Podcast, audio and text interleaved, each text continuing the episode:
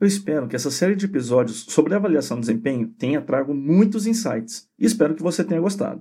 Não é o ponto final no assunto, pois poderemos voltar no futuro com outros programas que poderão orbitar em torno desse tema. Por hora, vamos ao resumo, algumas considerações e as recomendações se você quiser implementar essa sistemática em sua organização ou empresa.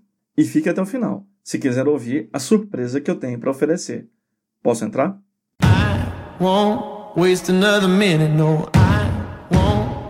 I'm a man on a mission. I'm a man on a mission. E aí, tudo bom? Eu quero viver em um Brasil produtivo e ajudar as pessoas a serem a sua melhor versão. Para isso, eu compartilho técnicas de produtividade e formas de como fazer melhor as coisas. Meu nome é Fernando Sobrinho e você está no Balanço Focado.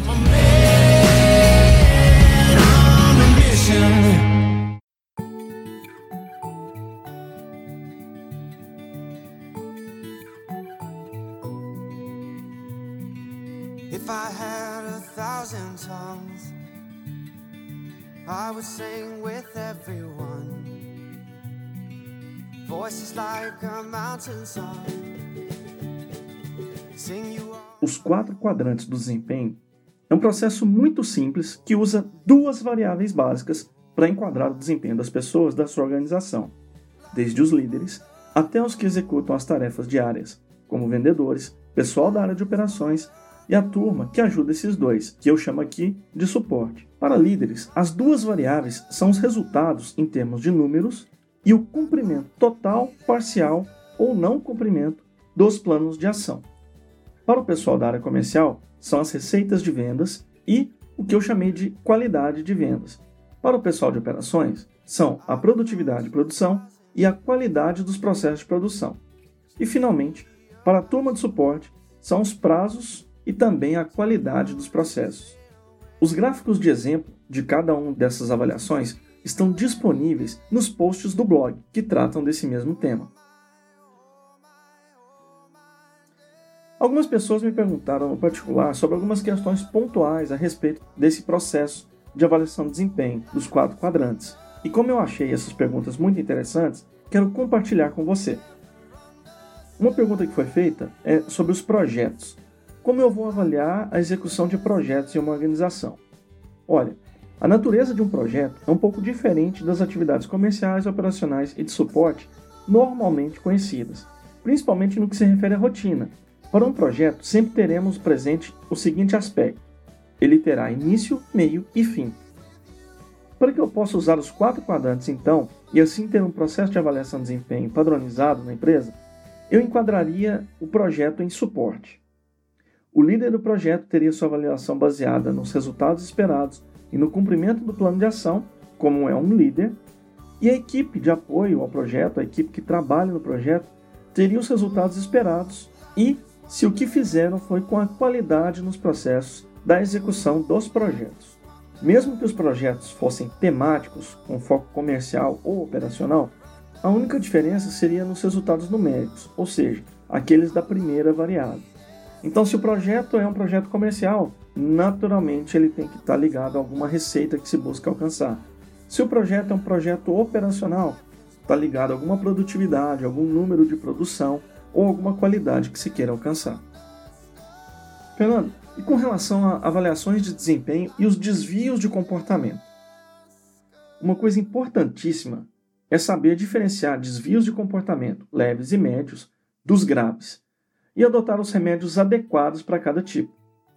Os leves e médios certamente são associados a alguma negligência do empregado, que, dada a relação de causa e efeito direta, vai acabar enquadrando ele ou ela em um dos dois quadrantes negativos, a sorte ou o convite, com os reflexos naturais que isso poderá gerar. Inclusive, você pode associar as advertências nesse processo. Você vai colocar as advertências para avaliar a variável da qualidade dos processos. Já os graves precisam de atuação das ferramentas de correção que existem em sua organização. De certa forma, pode acabar desencadeando uma demissão. Infelizmente, não existe espaço nas organizações para recuperação de delinquência e esta precisa ser coibida de forma exemplar. E sabe qual é o motivo? É injustiça aos demais empregados que não cometem atos graves de comportamento na sua empresa. É pesado, mas é necessário.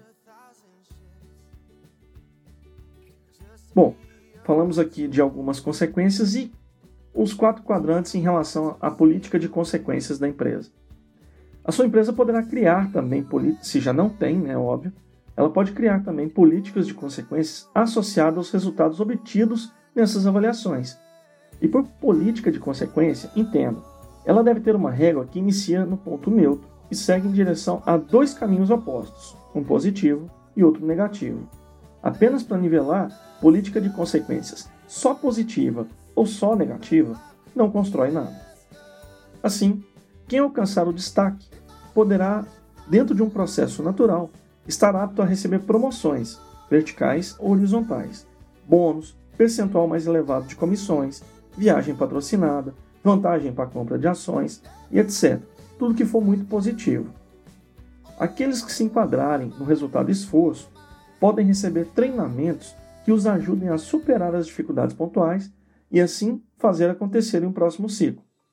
O objetivo aqui é construir.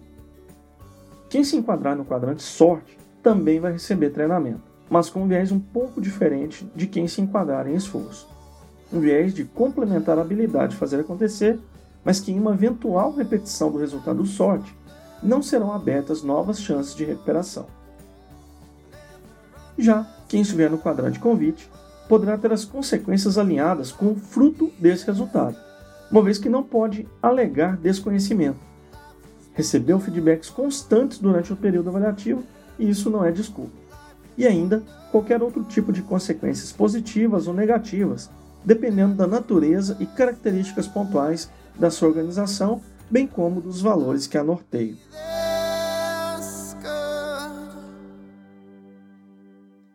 Agora é chegada a hora de implementar. Como que a gente implementa um processo de avaliação de desempenho como esse na nossa organização?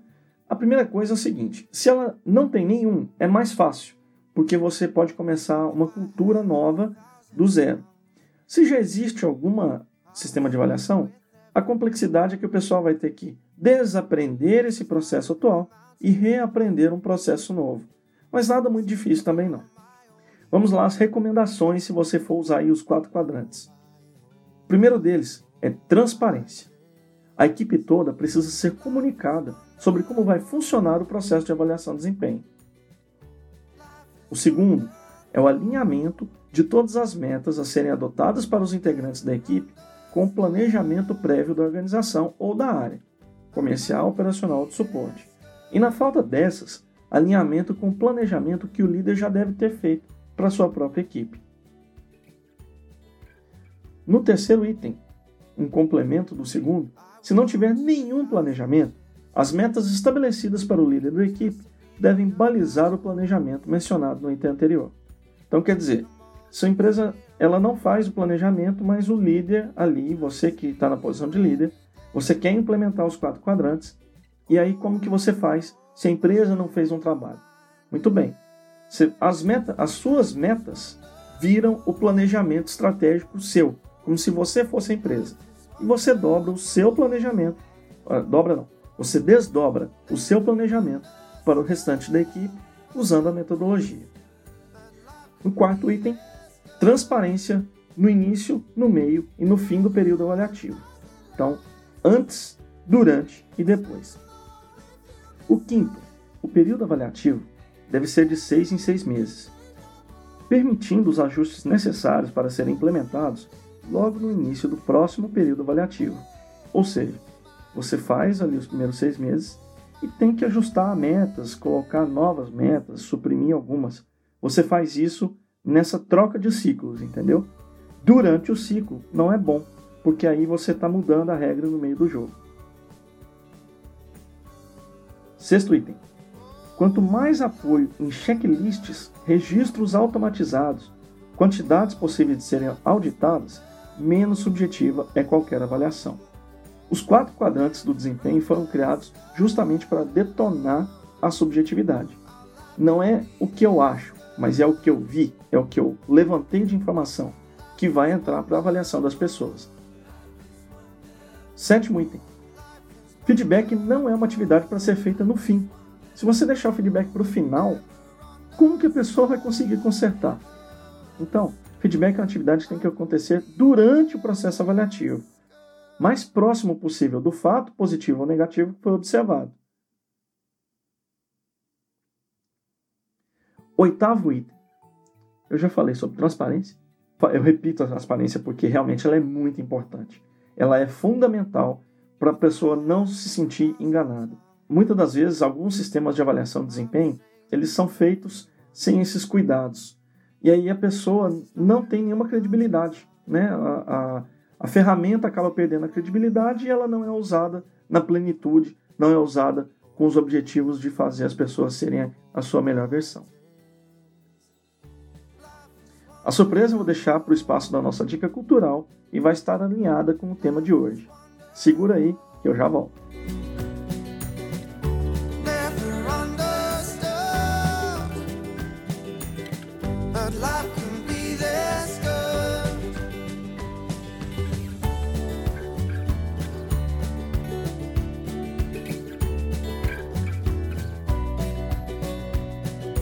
I a thousand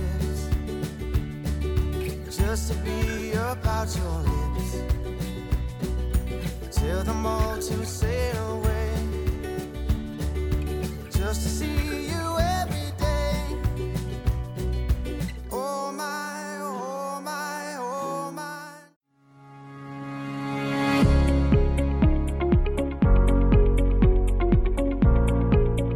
Você gostaria de usar essa sistemática de avaliação na sua empresa? Os quatro quadrantes do desempenho têm potencial para resolver a sua demanda? Conte comigo para ajudá-la a implementar em sua organização, dando atenção a cada importante detalhe para que esse sistema ajude você a colocar a toda a equipe na direção de alcançar os objetivos estabelecidos. E como podemos fazer isso? É muito simples. Primeiro, vamos bater um papo sobre a sua empresa, pessoalmente, se você estiver aqui em BH, ou por Skype após as 18 horas de segunda a sexta-feira. A partir desse bate-papo, eu irei fornecer um orçamento e um detalhamento do plano de ação para que os quatro quadrantes do desempenho se tornem uma ferramenta de gestão aí na sua empresa. Junto a esse serviço de consultoria estão incluídos o plano de comunicação para as equipes, a criação dos planos de trabalho por área, o plano de acompanhamento de implementação durante os seis primeiros meses e a comparação dos resultados anteriores à sistemática e posteriores à sua implementação. E esse detalhamento você pode ver em bit.ly com y barra 4 quadrantes, tudo minúsculo. Ou então, para entrar em contato comigo direto, o e-mail fernando@balancofocado.com e o telefone celular ou WhatsApp, né? É 31 92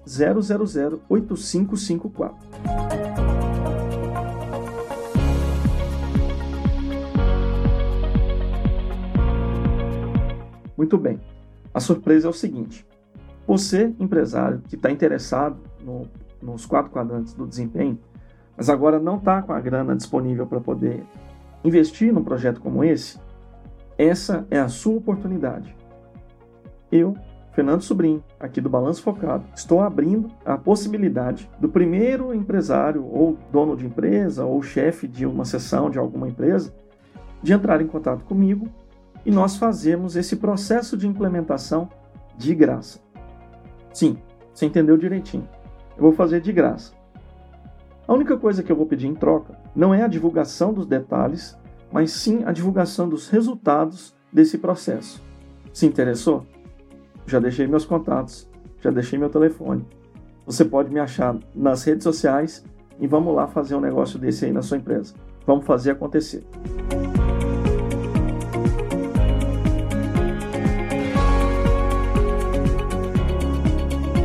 Eu quero agradecer você que chegou até aqui, porque esse projeto é para ajudar você a ser a sua melhor versão. E eu aqui me esforço para poder contribuir, nem que seja com um pedacinho disso. Até o próximo programa. Tchau!